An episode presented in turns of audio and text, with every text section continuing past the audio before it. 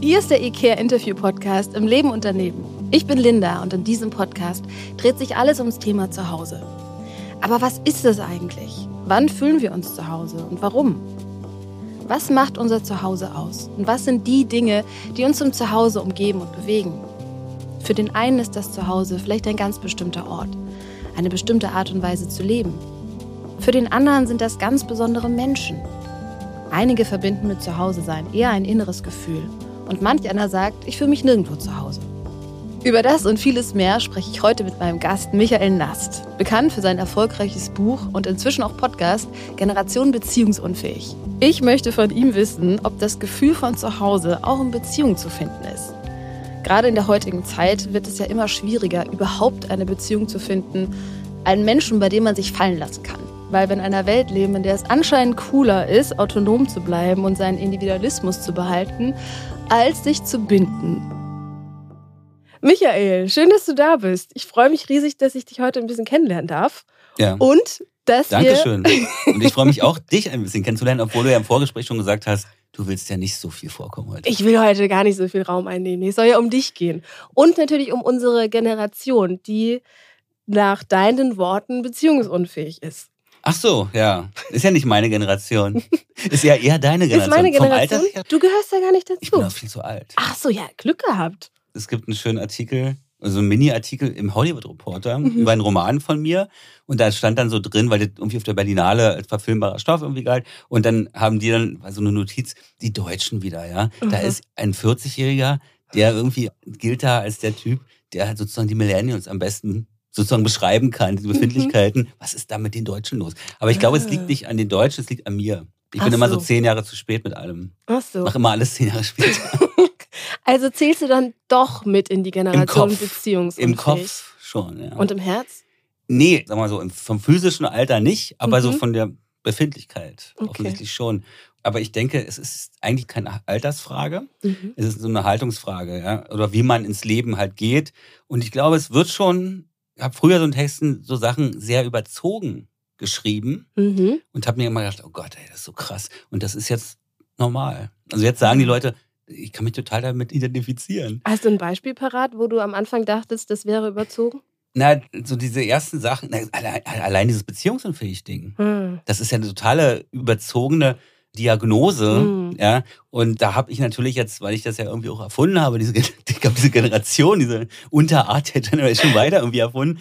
Es ist ja richtig krass. Da haben wirklich Leute, also ein Psychologe erzählt, oder nicht mir, jetzt in einem Interview hat ein Psychologe erzählt, es ist ganz krass. Die Leute kamen dann seitdem zu ihm und haben mal gesagt, ich bin beziehungsunfähig, ich bin, Mm. bin nicht beziehungsunfähig. Und da haben die Alarmglocken bei den Mm. Leuten, bei, diesen, bei den Fachmännern und Frauen äh, total, total geläutet. Sagt, Wir müssen hier mal, kann nicht sein, dass jetzt alle sich auch drauf ausruhen. Ja, Das ist ja dann wieder so eine Opferrollengeschichte, ich kann nichts dagegen machen und so weiter. genau. Und dann habe ich endlich eine Erklärung für ein Phänomen, was ich mir selbst nicht erklären kann. Warum klappt es denn nie mit den Männern und nie mit den Frauen? Ne? Ich bin beziehungsunfähig. Ah, deswegen. Und dieses Phänomen kenne ich auch mit dieser Diagnose. Es ist ja keine echte Diagnose, weil es ist ja Das ist eine keine... Zeitgeistdiagnose. Genau, du nennst es ja auch immer Lifestyle, das finde ich sehr passend. Lifestyle, Und- dieses, Ja, würdest du sagen, dass diese Tendenz zum Individualismus, zur Isolierung, ne, so Mhm. ich will autonom sein, ich will frei sein, bloß keine Beziehung eingehen, in der ich mich ewig binden muss, dass das auch ein Faktor dafür ist, dass Menschen vielleicht sich einsam fühlen, dass sie vielleicht eine übersteigerte Form von Selbstverliebtheit entwickeln. Würdest du sagen, das ist ein Faktor dafür, der dazu beiträgt? Eine Sache ist, glaube ich, die Leute sind gar nicht selbstverliebt. Die haben einen ganz zerbrechlichen Selbstwert, ganz Mhm. geringen Selbstwert und versuchen dagegen was zu machen. Und das geht halt sehr einfach über Selbstdarstellung oder sich selbst zu inszenieren oder so, oder so ein Bild zu schaffen. Ich glaube, eigentlich führen wir ein Leben, was sich immer mehr sozusagen an unser Wirtschaftssystem anpasst. Also das ist Mhm. eine Folge eigentlich unseres Wirtschaftssystems. Denn die Werte, nach denen wir leben, da haben wir so Werte, wir sehen Dinge als Tugend, Mhm. die eigentlich nicht gut sind. Wir haben uns nur dran gewöhnt. Zum Beispiel? Beispiel, Egoismus, zum Beispiel Ah. Konkurrenzdenken. Mhm. Und Egoismus ist ja diese Vereinzelung. Ich bin an erster Stelle. Das ist ja bei vielen Beziehungen auch ein Problem oder warum es nicht funktioniert. Der Partner ist halt ein Teil der Collage, die man sich so zusammenstellt aus Mhm. Produkten, Haltung und Menschen halt dann auch, ne, die Mhm. zu meinem Ich passen. Also nicht mal zu meinem Selbst, sondern zu dem, was meiner Identität, die ich mir so zusammen kollagiere sozusagen mhm. oder modelliere. Das ist dieses Ich, Ich, Ich halt. Und das ist eine Eigenschaft, die braucht man, damit die Wirtschaft gut funktioniert. Mhm. Damit man halt funktioniert in unserem Wirtschaftssystem. Mhm. Und genau Konkurrenz belebt das Geschäft und das ist ja letztendlich ist es auch das Vergleichen. Das mhm. ist genau das Gleiche. Ne? Also dieses Vergleichen, wenn du dich mit anderen vergleichst, ist wirklich erwiesen, da geht es dir tendenziell schlechter. Mhm. Weil du hältst die Leute alle für glücklicher, als sie sind. Mhm. Das heißt, du würdest sagen, diese Werte, die uns dann in der Wirtschaft gut funktionieren lassen und die uns natürlich mehr Raum geben, lange zu arbeiten und den ganzen Fokus dann zum Beispiel in unseren Job zu stecken, dass die dazu beitragen, dass es in den letzten Jahrzehnten schwieriger geworden ist, eine Beziehung zu führen, in der ich mich fallen lasse, in der ich natürlich auch ein Stück von meinem Ich mit meinem Partner teile. Na, oder zumindest auch mich öffne mal oder mich verletzbar mache. Aber also ich bin zum Beispiel ein sehr harmoniebedürftiger Mensch, was eigentlich nicht gut ist. Ich muss halt leben mal mit diesen Disharmonien sozusagen zu leben, denn du entwickelst dich ja nicht weiter, wenn du immer in dieser Harmonie bist. Also du brauchst ja letztendlich auch die Reibung mit jemand anders und eine andere Perspektive in der Beziehung auf dich selbst. Da ist ja die andere äh, Person ein so schöner Spiegel, ja, um mal zu sehen, wie reagiert denn jemand auf mein Verhalten? Und wenn man dieses Bewusstsein hat und wenn du sagst, ich habe das für mich so erkannt, so verstanden, dann ist ja meistens der Schritt auch leichter zu sagen, ich mache es anders. Nee. Nein? Nee. Also in der Theorie kann man so viel erkennen. Ja. Aber es ist das Allerschwerste, das umzusetzen, mhm. im Leben anzuwenden. Ich finde das ja immer so herrlich. Es gibt immer diese Sprüche, Posts von irgendwelchen Life-Coaches, ja. Da stehen dann immer diese Sachen, also irgendwie so ein Kalender. Und man kann das hundertprozentig unterschreiben. Und das kann man gar nicht anwenden, mhm. ja. Und das ist auch nicht erwünscht. Das ist von uns auch nicht erwünscht. Also die wollen eigentlich nur, dass du Coachings bei dem buchst. Und wir wollen eigentlich nur, oder viele, die meisten, glaube ich sogar, die wollen das lesen und sagen, ey, das ist so wahr. Hm, sich verstanden fühlen. Und dann macht man weiter. Wenn du was ändern könntest, hm. was würdest du dir für dich wünschen und vielleicht auch für deine Beziehungsfähigkeit? Was wäre da eigentlich so das Ideal für dich? Ich hatte mal ein Interview mit Stefanie Stahl und die hat dann gesagt, naja, es ist auch ganz einfach, alles läuft auf einen gesunden Selbstwert hinaus. Und dann habe ich gesagt, ja, das klingt ja super, kann ich hundertprozentig unterschreiben. Und du als Psychologin kannst das sicherlich auch äh, ganz gut, hast da Mechanismen oder so, wie man daran arbeitet, aber ich mhm. weiß, ich kenne da keinen Ansatzpunkt. Ja. Ich kenne keinen, ich zeige dir keinen, also aus meinem persönlichen Umfeld, der weiß, wie man da ansetzen soll. Und das ist der Selbstwert. Also ich weiß, ich habe einfach einen geringen Selbstwert. Mhm. Daraus erklären sich natürlich auch viele Antriebe in meinem Leben. Ja, also da würde ich bestimmte Dinge auch nicht machen. Da wäre ich vielleicht auch in gewissen Dingen nicht so erfolgreich. Aber das ist eigentlich die große Baustelle, mhm. finde ich. Und ich weiß nicht, wie ich da ansetzen soll. Und das ist ja so verführerisch. Du kannst diese Fassade so schön pflegen. Da gibt es so viele, diese Mini-Belohnungssystem-Geschichten, ja, oder jedes Like nur nicht, aber so bestimmte Klar. Sachen. Ja, Immer dann, wenn wir ein bisschen Dopamin bekommen, fühlen genau. wir uns gut. Und das kann ein Like sein, das kann was Schönes sich kaufen sein, das kann erfolgreich im Beruf sein. Das gibt es ja. ja viele Mechanismen, wo wir das so ein bisschen in uns auffüllen können. Aber wenn du sagst, ein gesunder Selbstwert wäre das, was du dir für dich wünschst mhm. und was sich dann auch in deinen Beziehungen spiegeln würde. Was würdest du denn sagen, wie äußert sich das? Also, wie äußert sich das oder hat sich das bei dir geäußert in Beziehungen, dass du gemerkt hast, vielleicht im Nachhinein, ah, ich glaube, zu dem Zeitpunkt war mein Selbstwert oder ist mein Selbstwert vielleicht immer noch eher gering und deswegen zeige ich dieses Verhalten hm. in Beziehungen. Was war das denn so?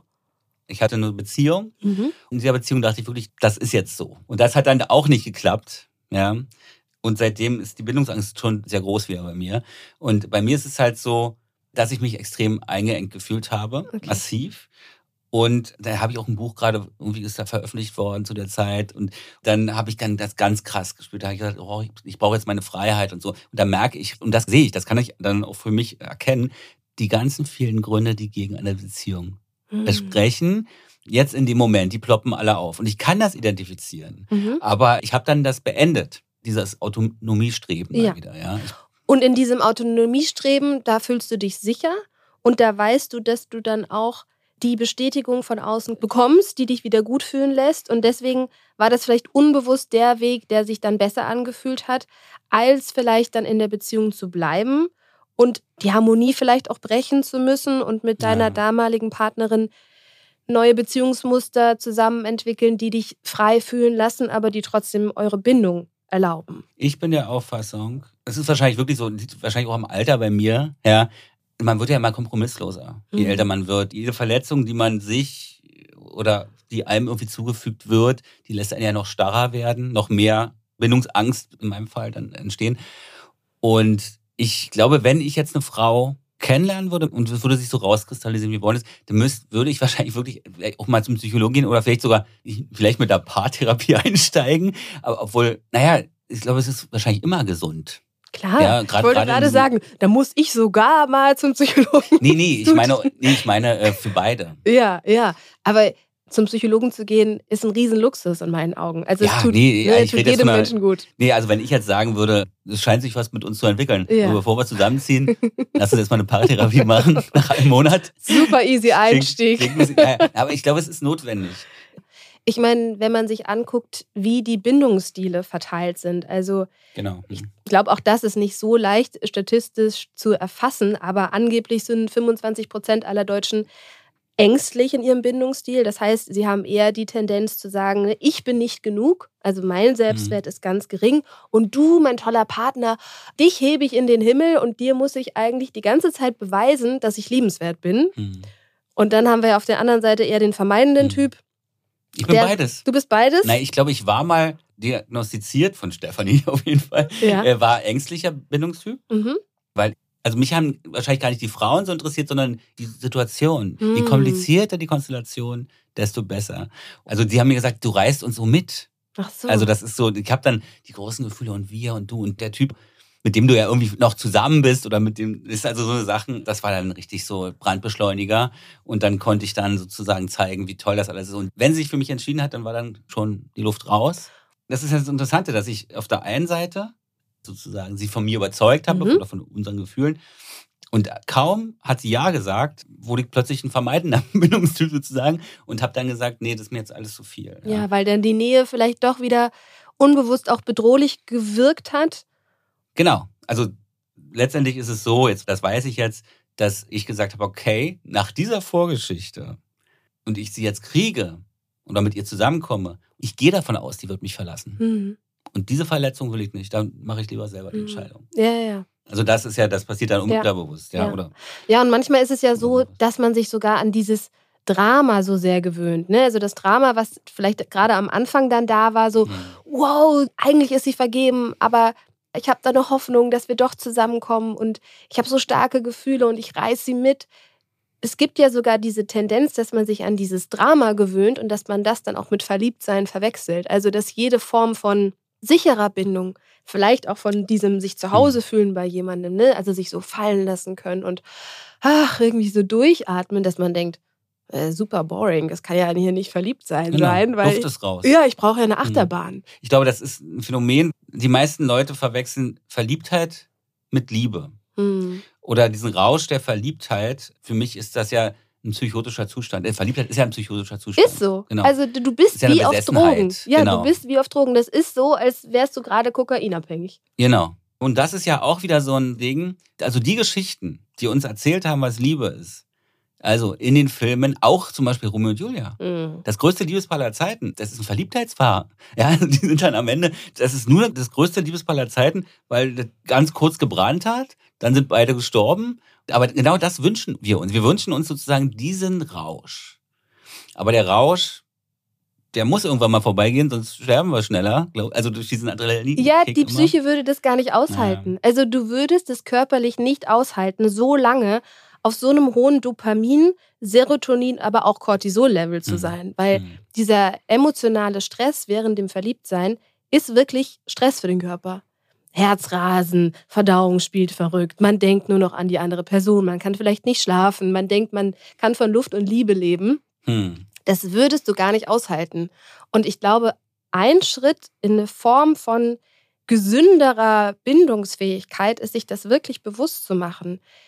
Entspannung und vielleicht sogar manchmal ein bisschen Langeweile oder irgendeine hm. Form von Routine kann auch was sehr Gesundes sein. Ich sage nicht, dass eine Beziehung nur daraus bestehen sollte, aber ein Dauerdrama halten wir einfach nicht aus. Nee, und das ist ja das Ding, dass, also bei mir wenn ich Frauen, die in solchen Konstellationen waren, versucht habe, aus diesen Konstellationen rauszuholen, die habe ich mir ja ausgesucht, auch noch aus anderen Gründen.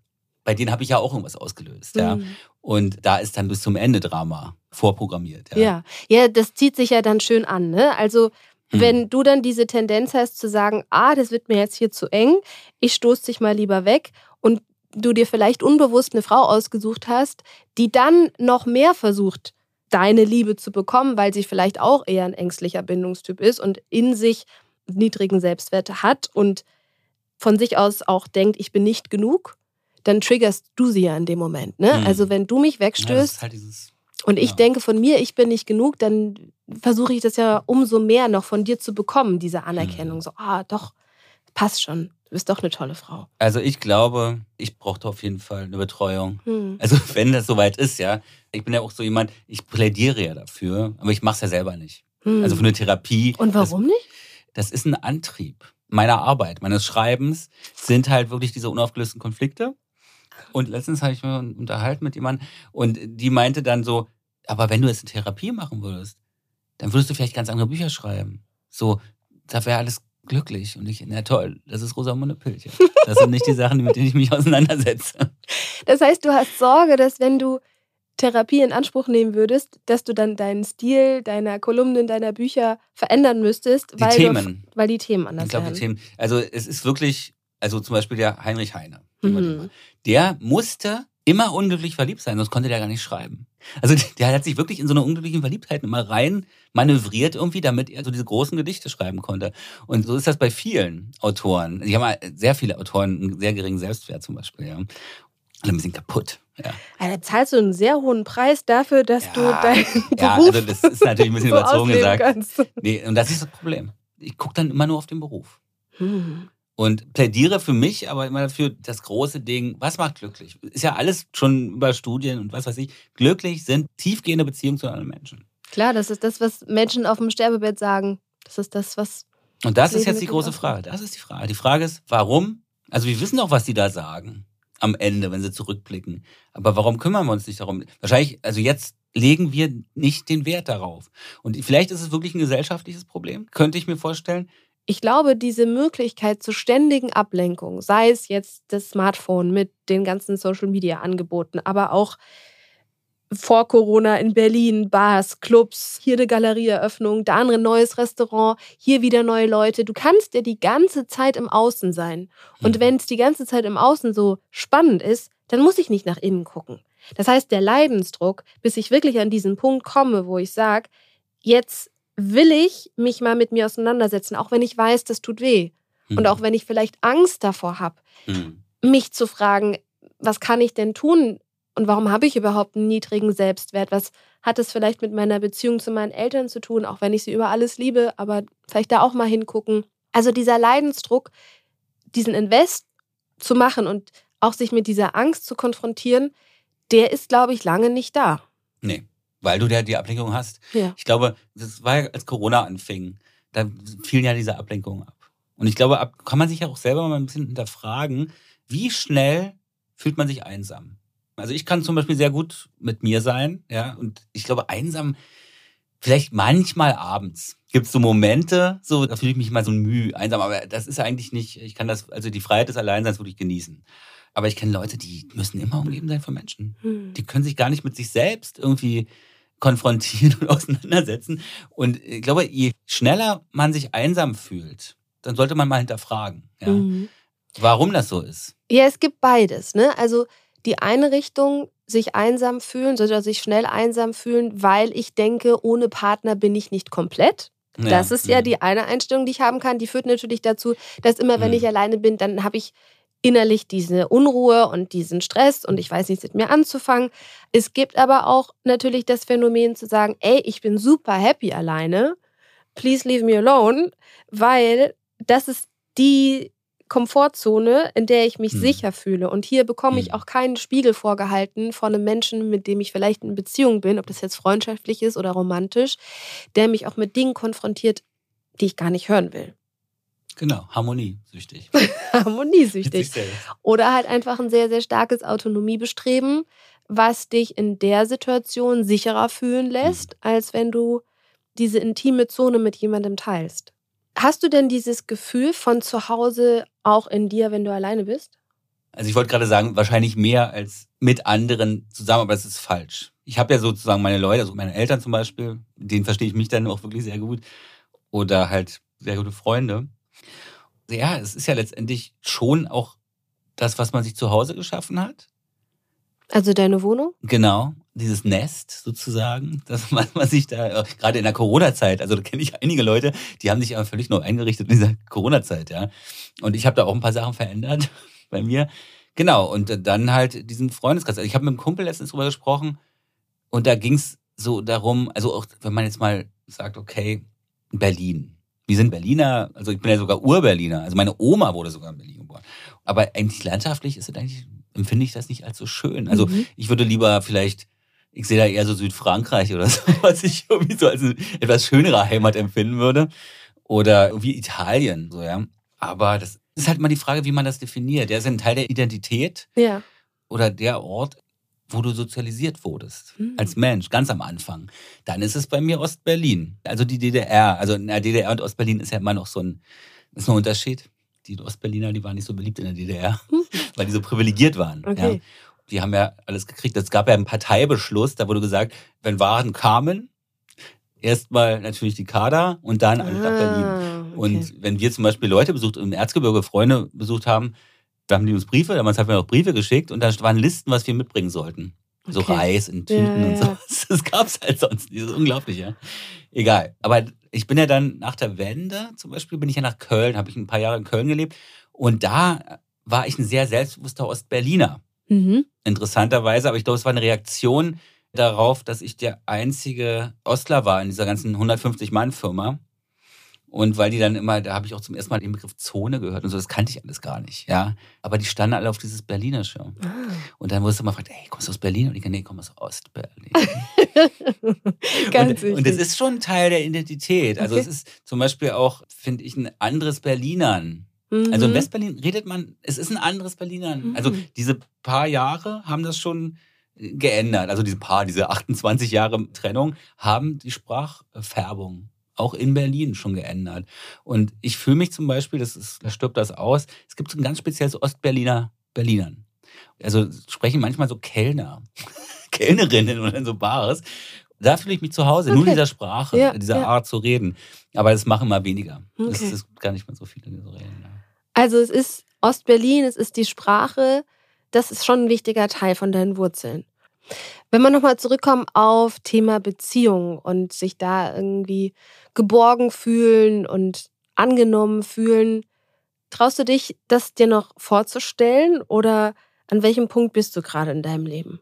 was ich vorhin schon meinte, ich denke, ich müsste mir Hilfe suchen. Ich, müsste mir Führung suchen. Ja. Ich müsste wirklich jemanden haben. Ich habe ja Gott sei Dank Psychologen auch in meinem Umfeld, in meinem Bekanntenkreis, ähm, mit dem man auch mal so mal sprechen könnte. Ja. Und das ist ja auf der einen Seite, also ich hatte ja mal mit Stefanie Stahl das gemacht und da gab es ja in diesem kurzen Gespräch, was gar nicht so tief ging, das war ja eine halbe Stunde, dreiviertel Stunde, da gab es halt viele Aha. Erlebnisse, da habe ich erstmal gesehen, warum ich Dinge tue, die ich tue. Und das war unter anderem der niedrige Selbstwert? Also eigentlich dieses Vermeidende. Okay. Nicht vermeiden, diesen ängstlichen Bindungstyp. Der dann aber Warum? umschwankt in das Vermeidende, wenn die Frau Genau, dir zu und das hat kommt. sie mir erklärt. Und Okay. das waren so alles Aha-Erlebnisse. Und seitdem kann ich identifizieren, Mhm. wenn ich jetzt eine Frau sehe, Mhm.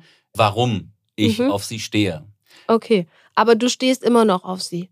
Also der Typ hat Es sich noch nicht geändert. Ah, okay, es hat es ist sich abgeschwächt. sehr viel abgeschwächter. Mhm. Ich würde mich auch nicht mehr in so eine Situation begeben, aber darum ist es, glaube ich, stärker dieses Vermeidende inzwischen. Mhm. Weil ich mir auch sage, ich weiß ja, was es ist. Ich sehe die Verletzungen, die ja natürlich auch vertraute Verletzungen. Das ist ja das Krasse, ne? Ich habe ja immer noch ein Problem damit, zum Beispiel, wenn doppeldeutige Signale, ne? Also, dass man so, so sagt, okay, ich mag dich und dann braucht die aber immer so einen Tag, um zurückzuschreiben. Ah, okay, ja. Das ist immer noch sowas, da müsste man sich eigentlich dran gewöhnt haben oder irgendwelche Schutzmechanismen dagegen. Aber das Krasse ist aber, weil es auch ein vertrauter Schmerz ist, der da Mhm, kommt. Ja, klar. Und deine Psyche kennt diesen Schmerz und das Blöde ist ja, die Psyche zieht Bekanntes an und nicht Gesundes. Das Mhm. heißt, wenn du diesen Schmerz mit Liebe verknüpft hast, dann ist die Wahrscheinlichkeit hoch, dass du immer wieder in dieses gleiche Muster gerätst, Mhm. weil wir es halt kennen. Mhm. Und wenn wir uns nicht damit auseinandersetzen, woher diese Wunde kommt, und meistens ist es ja eher eine Kindheitswunde, dann ziehen wir immer wieder ähnliche Schmerzpunkte an. Und das ist das Fiese. Hm. Machst du das dann transparent, dass du sagst, mich verwirrt das, dass du einen Tag brauchst, um zurückzuschreiben, oder ziehst du dich dann schon zurück? Nein, nein, nein. Also das, ich sage das auch nicht. Also Okay. da muss ich mit lernen, umzugehen und dann ist gut so, ja. Ich hatte letztens, ein, hatte ich- das war mal wieder ein Date nach längerer Zeit, die hat mir gesagt, ja, also sie hätte ein sehr seltsames Schreibverhalten. Da denken die Männer immer, sie ist nicht interessiert. Mhm. Und dann habe ich gesagt, okay, kann ich mich drauf einstellen, super. Genau, aber das erleichtert es ja extrem, Genau. finde ich, auch aus dem Muster auszubrechen. Weil wenn ich das dann zuordnen kann und sie ist ja schon so reflektiert und hat wahrscheinlich auch mal Feedback bekommen, dass sie sagt, so, hey, wunder dich nicht, Hm. wenn ich es zwei Tage später zurückschreibe. Es hat nichts damit zu tun, dass ich dich nicht mag, sondern ich bin einfach so. Interessanterweise habe ich mich darauf eingestellt und dann hat sie das so empfunden, dass ich nicht interessiert bin. Ah, also sie hat das Problem nicht nur bei sich, sondern sie projiziert es dann Naja, wenn man. aufs Gegenüber. Ja, ich, ich meine, man muss es sagen, wir sind, also es klingt jetzt hart, ja, ab einem bestimmten Alter, ab einer bestimmten Anzahl, glaube ich, auch von Verletzungen, wir sind alle nicht die innerlich gereiftesten oder innerlich ruhendsten Menschen. Der Single-Markt, wir sind beschädigte Ware. Es oh, das klingt- ist aber ein hartes ja, es klingt Urteil. jetzt hart. Es klingt jetzt hart. aber es ist so. Es ist das Päckchen, was wir mit uns rumtragen. Ne? Also, Ja. aber das ist es halt. Und daran muss man arbeiten. Sonst wird man immer wieder rein. Genau, daran muss man arbeiten. Bin ich total bei dir. Ich würde sogar noch weitergehen. Ich würde auch sagen, dass Menschen, die in Beziehung sind, ein Päckchen haben und dass die Ja. auch daran arbeiten dürfen. Genau. Ich glaube, dass wenn wir anfangen, über unsere Ängste zu sprechen und eben keine Angst vor der Reaktion haben. Also nehmen wir dein Beispiel. Du datest eine Frau und die schreibt dir super unregelmäßig zurück. Wenn du dir jetzt sagst, mir ist das egal, was sie davon hält, wenn ich ihr jetzt sage, dass mich das stört, Hm. dann gibst du ihr ja in dem Moment die Chance, entweder zu sagen, ey, stimmt, ich habe zwei Tage nicht geantwortet und Michael hat mir jetzt geschrieben, dass ihn das stört. Ich versuche es das nächste Mal anders zu machen, weil ich weiß, es hat ihn verletzt. Hm. Oder sie sagt, ey, gar keinen Bock auf so einen Typen, der so viel Stress macht. Ciao, will ich gar nicht weiter kennenlernen. Und ich würde es gar nicht sagen. Doch, doch, doch, du sagst das. Das ist halt weißt dein To-Do. Aber weißt du, genau, und weißt du, warum ich es nicht sagen würde? Weil ich dann schon wieder so eine Spannung spüren würde. Denn mein Problem ist nämlich, also das wurde mir mal ferndiagnostiziert, eine Hochsensibilität. Wenn ich mit einer Frau zusammen bin und da liegt was auf ihrer Seele oder irgendwie, dann habe ich das Gefühl, es liegt an mir. Hm. Also das ist dieses Harmoniesüchtige, ne? Ich möchte das sozusagen dann ausgleichen, ja. Mhm. Und das kam dann mit der Steffi Stahl daraus, dass die gesagt hat, das Problem ist, wenn du immer so denkst, das kriegst du jetzt so nicht mit, aber das ist ja, wenn du mit einer Frau generell zusammen bist, ist das purer Stress für dich. Hm. Und darum hast du dieses, und ich habe halt so ein Aufatmen. Auch wenn ich sie mag und komme dann nach Hause oder so, oder wir haben uns mal ein paar Tage gesehen und dann komme ich nach Hause, ist das wie ein Aufatmen. Und das ist dieses Stresslevel, was ich Mhm. habe. Und da müsste ich wirklich mal dran Mhm. arbeiten. ne? Ja. Weil ich glaube, auch diese Hochsensibilität kann eine Riesengabe sein. Darum bin ich so ein guter Beobachter. Genau. Im Job ist viele Dinge, die ich im Job, Entschuldigung, dass ich unterbreche, aber viele Dinge, die super für meinen Job sind, sind nicht gut fürs Privatleben. Ich weiß nicht, ob ich das so unterschreiben würde, weil ich glaube, es kann auch gut fürs Privatleben sein, wenn du weißt, wie du es kanalisierst. Und, ja, okay, ne, also wie du es dann, kannst, genau, wie du damit umgehen kannst, wie du es vielleicht auch kommunizierst und dass du zum Beispiel weniger in deinem eigenen Kopf bleibst und Mhm. bei deinen Annahmen, warum sie jetzt vielleicht so und so reagiert und du das auf dich beziehst, sondern dass man zum Beispiel lernt, auch das zu kommunizieren, Hm. um dann gemeinsam auch zu sagen, so, nee, wir dürfen das korrigieren, es sieht ganz anders aus, als du dir das vielleicht schon konstruiert hast. Hm. Schwieriger Weg. Ich glaube, man muss für sich erkennen, dass dieser etwas schwierigere Weg dann was bringt, also viel mehr bringt, ja. Zumindest, wenn man zum Beispiel sagt, Beziehung gehört für mich zu einer Vorstellung von einem Leben, wo ich mich wohlfühle und was sich rund anfühlt, dazu. Genau. Naja, im Ideal ist das natürlich, wünsche ich mir das auch, ja. Aber das Mhm. scheitert an der Realität oder an mir in der Realität oder vielleicht auch an der Person oder an uns beiden. Aber ich habe einen Kumpel, der ist, weiß ich nicht, wie lange jetzt mit seiner Frau zusammen und oder Freundin zusammen. Und der hat gesagt, was ist das Geheimnis? Einfach weitermachen. Hm. Ich glaube, es kommt erstmal weitermachen und gucken, ob sich's löst dann, ja. Und vielleicht ist das auch so ein Geheimnis. Erstmal ein bisschen Ausdauer. Ausdauer ist ja auch verloren gegangen. Geduld, ja. Geduld. Geduld und ich finde den Mut, Dinge auszuprobieren und vielleicht mal anders zu machen. Was nimmst du denn heute aus unserem Gespräch mit? Was ist für dich so das, was hängen geblieben ist? Na, es hat mir auf jeden Fall mal wieder, nicht mal wieder, also es hat mir gezeigt, dass es noch viel zu tun gibt. Man muss auch an den Punkt kommen und sich eingestehen, ich muss was machen, ich muss da auch Hm. tätig werden und Ja. ich brauche da auch mal auch Hilfe, ja, Ja. um bestimmte Sachen zu erreichen. Und das ist halt so. Ja, und ich hoffe oder ich würde mir wünschen, dass mit diesem Ich muss was machen und ich muss an mir arbeiten, vielleicht auch so ein Ich darf an mir arbeiten Genau. wird. Äh, äh, muss, muss, muss. Ja, Das weil halt, es wird ja oft damit verbunden, dass das was ganz Anstrengendes ist und dass das immer nur weh tut und dass das irgendwie unangenehm ist. Und klar, es braucht Mut hinzugucken, aber wenn ich so an meine eigenen Krisen denke, bin ich total dankbar, dass ich sie hatte und dass ich mich auch getraut habe, hinzugucken. Ich hatte mal eine Zeit lang Panikattacken, ja. Aber es ist einfach ein Moment, wo ich mich super gut kennenlernen kann. Und es ist so befreiend. Ich sage nicht, dass ich am Ende bin mit meiner Entwicklung, ne? Genau. aber, Hm? aber dieser Moment zu spüren, ey, es geht doch anders. Und ich kann auf jeden Fall sagen, dass meine Coaching-Erfahrung und meine Therapieerfahrung so war, dass da natürlich mal Tränen rollen, aber dass da auch viel gelacht wird und dass es mir extrem geholfen hat, die Qualität meiner Beziehung auch mitzugestalten. Und dieses Ich kann das gestalten, Hm. gibt dir wieder ein Gefühl von Selbstwirksamkeit zurück. Mein Glück liegt oder meine Zufriedenheit liegt mit in meinen Händen. Und ich glaube, das ist was sehr Gesundes. Hm. Ist es. Ist so schön gesagt auch, aber halt auch so ein bisschen schwer umzusetzen. Also es ist halt ein, Ja, aber Schritt es für ist ganz Schritt. wichtig, genau. Danke, dass wir heute so tief blicken durften. Ich danke auch.